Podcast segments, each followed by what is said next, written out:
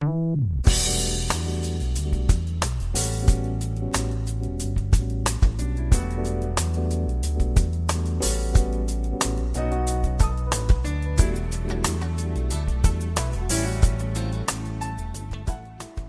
友们，大家好，欢迎来到蔡老师健康讲堂，我是您的蔡老师。今天呢，蔡老师继续给大家解读《中国居民膳食指南（ （2016） ）》。今天的主要内容是一般人群膳食指南核心推荐的第三条：多吃蔬果、奶类、大豆的知识链接部分。知识链接部分呢，一共有七个小问题。接下来呢，蔡老师一一的解读给大家听。第一个小问题，我们了解一下植物化学物。随着营养科学的发展，营养与健康和疾病关系的研究中，食物中的已知的必需营养素以外的化学成分日益受到了我们的关注。特别是那些成分在预防慢性病中的作用，更是令人瞩目。其中呢，有些已经作为保健食品的功效成分广为应用。这些食物中已知的必需营养素以外的化学成分多为植物来源，所以呢，我们称为植物化学物。一般包括酚类、含硫的化合物、植物多糖等等。酚类化合物包括类黄酮，在柑橘类、苹果、梨、红葡萄、樱桃、黑莓、桃、杏等水果和芹菜、西红柿、菠菜、洋葱、西兰花、莴苣、黄瓜等蔬菜中，以及谷物、豆类、茶叶、葡萄酒、咖啡豆、可可豆中含量比较多。铁类化合物主要存在于柑橘类的水果，特别是果皮精油。食品的调料、香料和一些植物油当中，黄豆中呢也含量非常的丰富。含硫化合物多存在于西兰花、卷心菜、甘蓝等十字花科的蔬菜和葱、蒜当中。植物多糖按其来源呢，可以分为香菇多糖、银耳多糖、甘薯多糖、枸杞多糖等等，在菌藻类食物中含量比较多。植物化学物具有多种的生理功能，主要表现在以下几个方面：抗氧化作用、调节免疫力、抗感染、降低胆固醇、延缓衰老等等。因此呢，它具有保护我们人体健康和预防诸如心血管疾病和癌症等慢性疾病的作用。第二个问题，蔬菜水果不能互相替换。尽管蔬菜和水果在营养成分和健康的效应方面有很多的相似之处，但是它们是不同食物的种类，它们的营养价值各有特点。蔬菜的品种远远的多于水果，而且蔬菜，特别是深色蔬菜的维生素、矿物质、膳食纤维和植物化合物的含量高于水果，所以呢，水果不能代替蔬菜。在膳食中，水果可以补充蔬菜摄入的不足。水果中碳水化合物、有机酸、芳香物质比新鲜的蔬菜要多，而且水果的食用之前呢不用加热，所以它的营养成分不受烹调因素的影响，所以蔬菜也不能代替水果。第三个问题。果汁等加工水果制品不能替代鲜果。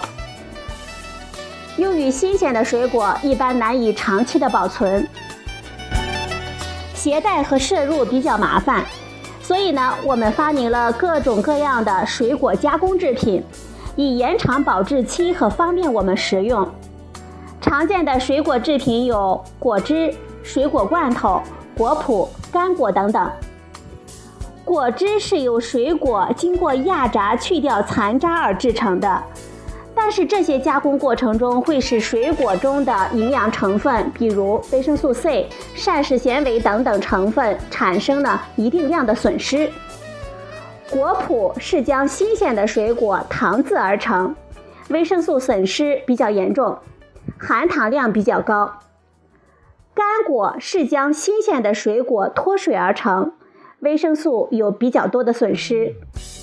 水果制品失去了新鲜水果的感官、自然香味等天然的特征，维生素等营养素的流失比较多，所以呢，不能代替新鲜的水果。用果汁来代替水果，对儿童的健康也不利，容易使儿童牙齿缺乏锻炼，面部皮肤肌肉力量变弱，眼球的调节功能减弱等等。但是在外出需要携带方便情况的时候，或者水果摄入不足的时候，我们可以用果汁等制品来进行补充。第四个问题。什么时候吃水果最好？我们机体的消化能力与消化液的分泌以及胃肠的蠕动有关，而与进食的时间关系并不大。部分人的早餐食物的质量不高，因此呢，建议可以适当的吃些水果。成年人为了控制体重，可以在餐前吃水果。这有利于控制进餐的总量，避免过饱。两餐之间可以将水果作为零食来使用，既能补充水分，又能获取丰富的营养素，获得健康的效益。我们每个人应该在了解自己身体状况的基础上，合理的调节吃水果的时间，吃足够量的水果才能够带来健康的效益。今天的第五个问题：喝牛奶会致癌吗？有科普文章根据国外的动物试验结果，或者是少数人群的调查资料，宣传喝牛奶会致癌的观点，对我国居民造成了很大的影响。实际上，这种观点缺乏科学依据，也不符合我国的国情。首先，动物试验中的许多条件与我们人的饮食方式截然不同，所以它的结论不能直接推演到我们人的身上。特别是将酪蛋白作为试验大鼠唯一的蛋白质的来源，在我们人类日常生活中几乎不存在这样的饮食结构。我们喝的牛奶百分之九十以上是水，其中蛋白质的含量约为百分之三。一到两杯的牛奶所含的蛋白质仅为七点五克到十五克，只占我们人体每天蛋白质需要总量的百分之十到百分之二十，与动物试验中使用的百分之百的酪蛋白完全不同。另外，动物试验是先用黄曲霉毒素来引发癌症，再使用大量的酪蛋白促进黄曲霉毒素的致癌作用。并不是酪蛋白直接引发癌症，因此将此试验结论说成喝牛奶致癌是错误的推断。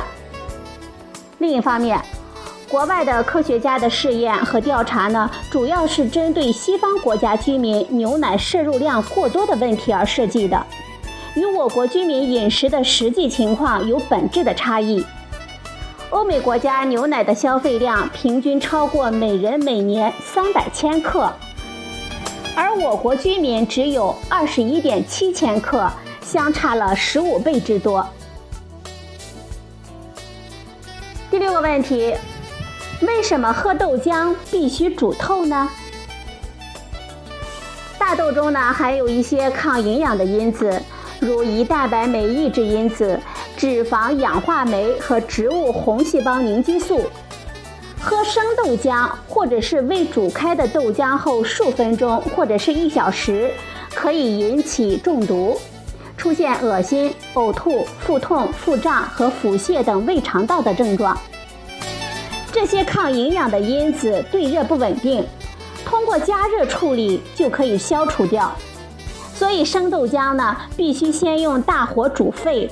再改用温火维持五分钟左右，使这些有害的物质被彻底破坏后，我们才可以使用。最后一个问题：豆浆能代替牛奶吗？豆浆和牛奶呀是两种不同的食物，豆浆中蛋白质的含量与牛奶相当，易于我们消化吸收。它的饱和脂肪酸、碳水化合物的含量低于牛奶，不含胆固醇，而且含有比较丰富的植物甾醇，适合老年人及心血管患者使用。但是豆浆中钙的含量远远的低于牛奶，锌、硒、维生素 A、维生素 B2 的含量也比牛奶要低。它们在营养上各有特点，两者最好呢每天都饮用。好了，朋友们，今天呢，蔡老师给大家解读了一般居民膳食指南核心推荐的第三条：多吃蔬果、奶类、大豆的知识链接部分。今天的节目呢就到这里，谢谢您的收听，我们明天再会。